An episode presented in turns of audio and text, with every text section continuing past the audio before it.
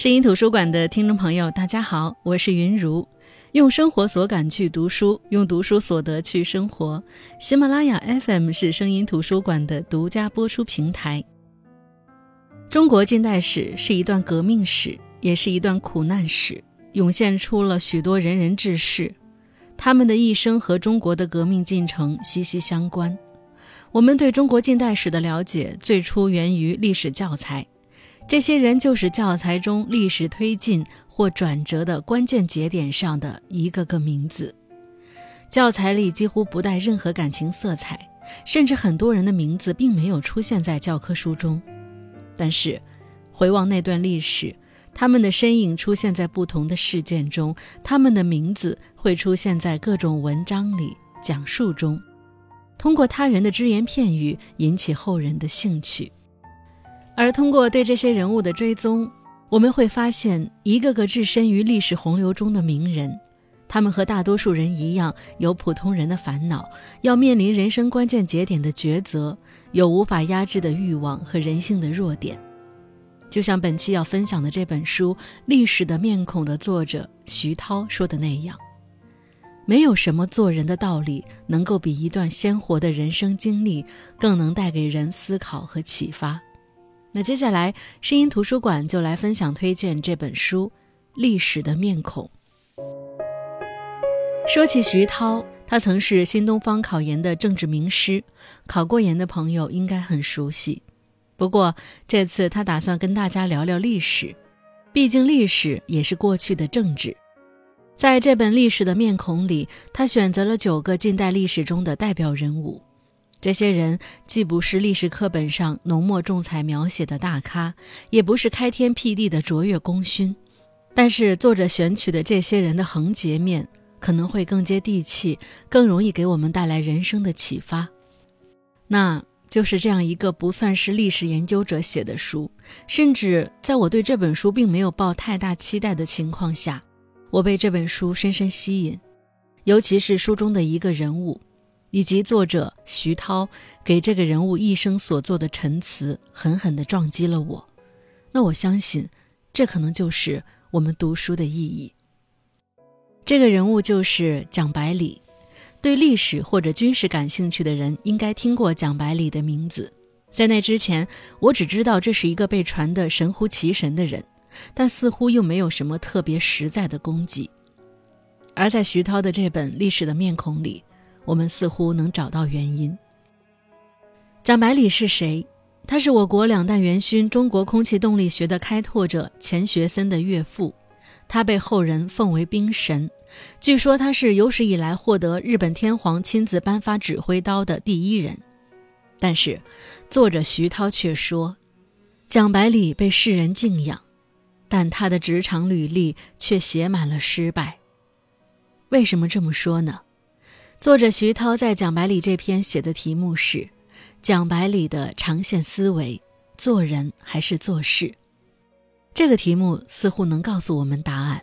蒋百里是个极具天赋的人，他1882年出生于杭州的一个书香世家，19岁去日本留学，在日本陆军士官学校，他碾压大批日本同学，获得了日本天皇颁发的指挥刀，在日本留学圈里非常有名。一九零六年学成回国，他被推荐给盛京将军赵尔巽。赵尔巽非常器重蒋百里，让年仅二十五岁的他成为正四品高官，相当于今天的副省长。作为千里马，有伯乐赏识，蒋百里自是非常感激。可是那时蒋百里训练的新军是一个新生事物，那些顽固派天天刁难他，而蒋百里对此几乎没有招架之力。上任三个月。一事无成，于是蒋百里决定去德国留学。赵尔巽爱才心切，直接负担了蒋百里留学的全额费用。知遇之恩加助学之恩，蒋百里学成归来后，自然又入了赵尔巽的麾下。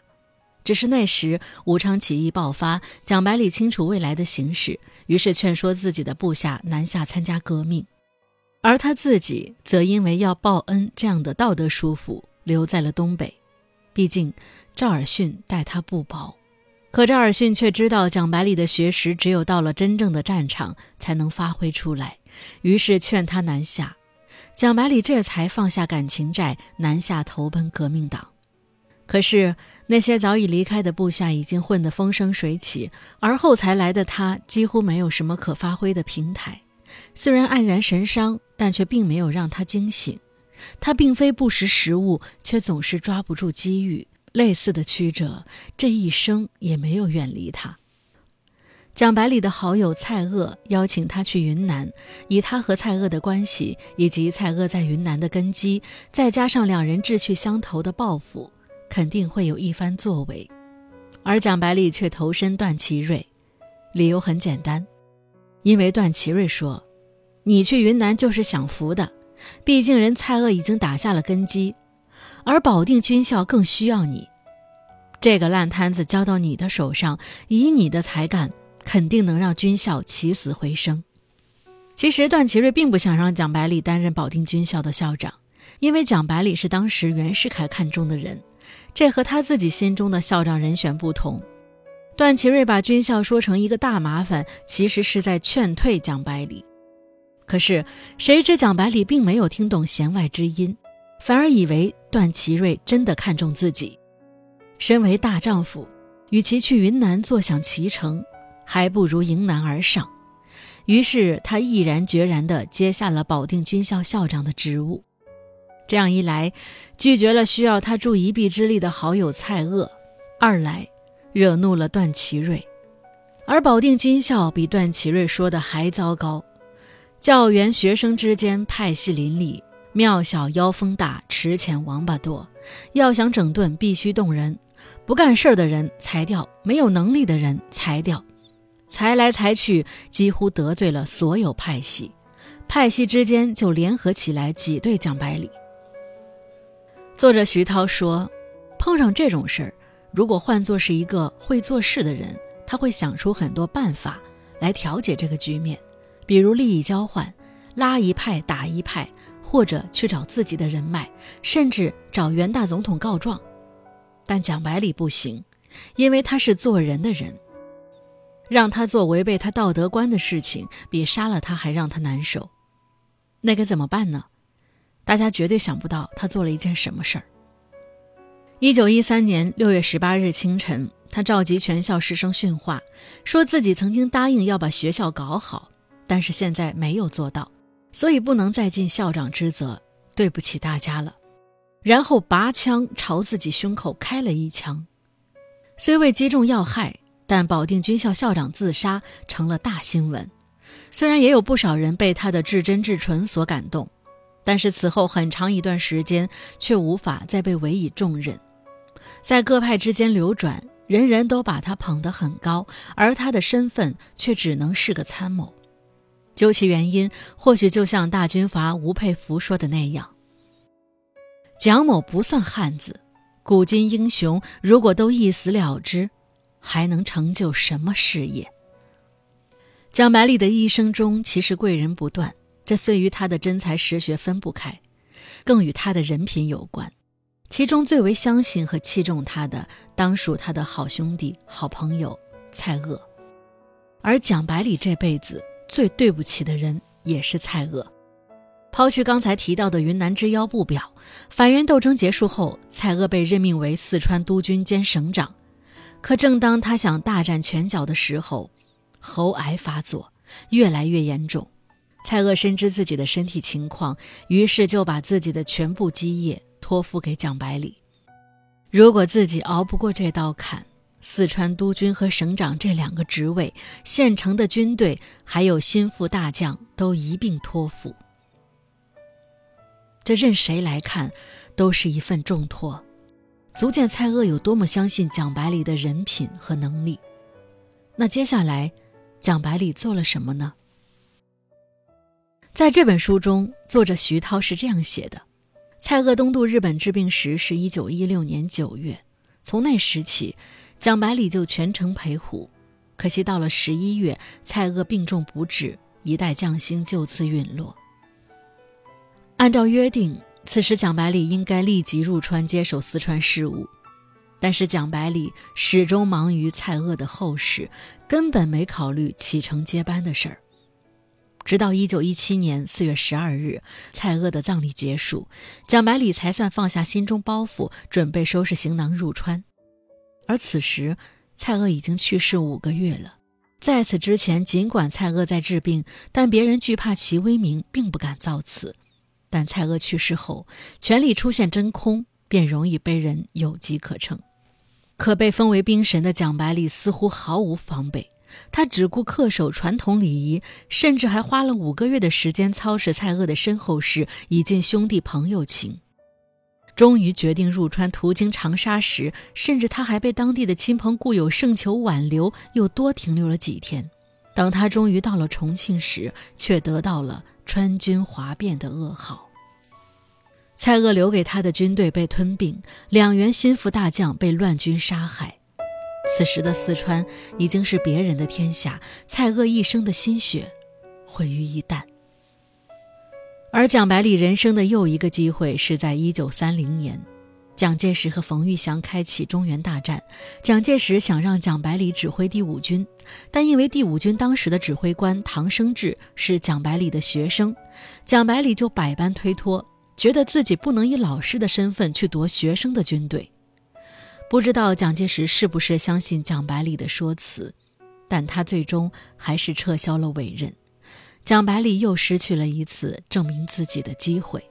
这就是在这本书里徐涛选取的蒋百里这一生的一些横截面。他这一生一直被看作是天才，但是这一辈子的才华并无用武之地。这到底是时代造就的，还是他本身的性格造成的呢？从他的学问胆识到对形势的把握判断，他应该比很多人都有机会干一番事业。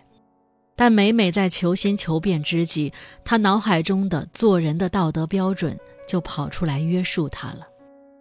明明知道即刻南下参加革命党是最好的出路，但他承受不起愧对旧日恩人的自责；明明知道自杀于事无补，但他宁愿豁出性命，也要对得起当初的承诺。明明知道群龙无首的四川，在其他军阀眼中就是妥妥的无主肥肉，却仍旧病榻上朝夕相伴，身后事亲力亲为。明明自己信奉军队国家化，却在当时的最高首领任命他当指挥官的时候，因小情小义而推脱。从他的为人上来说，我们不能指摘半分。的确，重情重义，道德上几乎毫无瑕疵。对这种人来说，事儿做不成，顶多是遗憾；但是人设崩塌，是绝对不能容忍的。就像作者说的，甚至别人还没张嘴，他就已经在脑补别人会怎么戳他的脊梁骨了。所以，作者徐涛将蒋百里人生的几个横截面拿出来分析，用了一个词：撕扯。他觉得蒋百里既想做人，又想做事；既想按照新时代的方式做事，又想按照旧道德做人。什么意思呢？我觉得这点作者说的极好。我们不妨引用书中的原话，因为这也是让我近段时间颇有顿悟的一段话。他说：“这个世界上活法看似千千万，归根到底只有两种：做人和做事。”做人的人会为自己订立极高的道德标准，时刻提醒自己这样不行那样不行，妥协尤其不行。就算泡在污泥浊水中，也要出淤泥而不染，保持人格清白。这样的人是道德的化身，承担着社会良心的责任。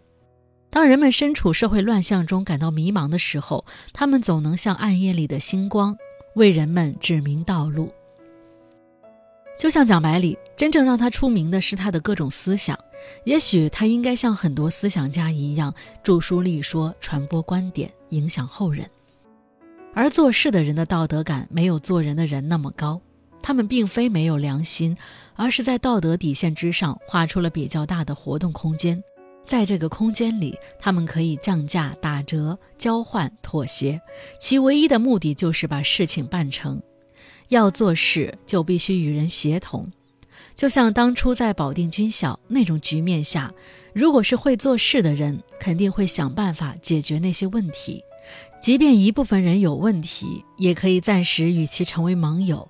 但我觉得这个世界上做人的人和做事的人并没有什么高低之分，甚至有很多人既会做事又会做人。关键看我们的选择。做人的人可能短期内无法取得更多的成就，但他们会获得内心的平和，甚至有些可能名垂青史。而做事的人可能会把一件事的成败看作是衡量标准，但当他回首一生的时候，也会发现是非成败转头空。就像作者说的：“做人的人照亮世界，做事的人推动世界。”只是一个人最好把握好做事和做人之间的度，不要自己来回撕扯，保有一定的道德感，同时拥有一些办事能力，才有可能在艰难之下寻求一些现实安稳。那除了讲百里，这本书还说到了陈天华被自卑绑架的一生，生不逢时的谈判专家唐绍仪，先锋女性杨步伟，政治边缘人物梁启超等等。每一个人物的出身不同，命运不同。但是，作者徐涛选取的他们的人生的横截面，似乎都在回答着同一个问题，就是人生关键节点的选择。有些人在正确的时候做了正确的事情，有些人却在时机到来的时候犹豫不前。有些人面对命运的压迫勇敢破局，有些人却在天生好命的人生中错失良机。有些人选择为国为民，有些人选择一己私欲。有些人选择大义，有些人选择心安。人生的轨迹就是由一个个选择拼接成的。如果你也面临着人生的选择，如果你也想从历史人物的选择当中找到一些难题的答案，那么不妨来读读这本书《历史的面孔》。也许它并不是一本严肃或者缜密的历史类书籍，但或许它能帮你解开当下的困惑。另外，我觉得。不要为了别人口中的高分书籍来定义一本书，书对自己有意义才是读书的意义所在。好的，我是云如声音图书馆，我们下期再见。